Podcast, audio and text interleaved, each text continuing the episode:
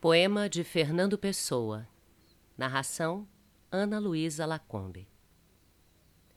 Ela canta, pobre ceifeira, julgando ser feliz talvez.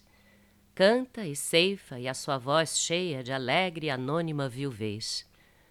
Ondula como um canto de ave, no ar limpo como um limiar, e há curvas no enredo suave do som que ela tem a cantar.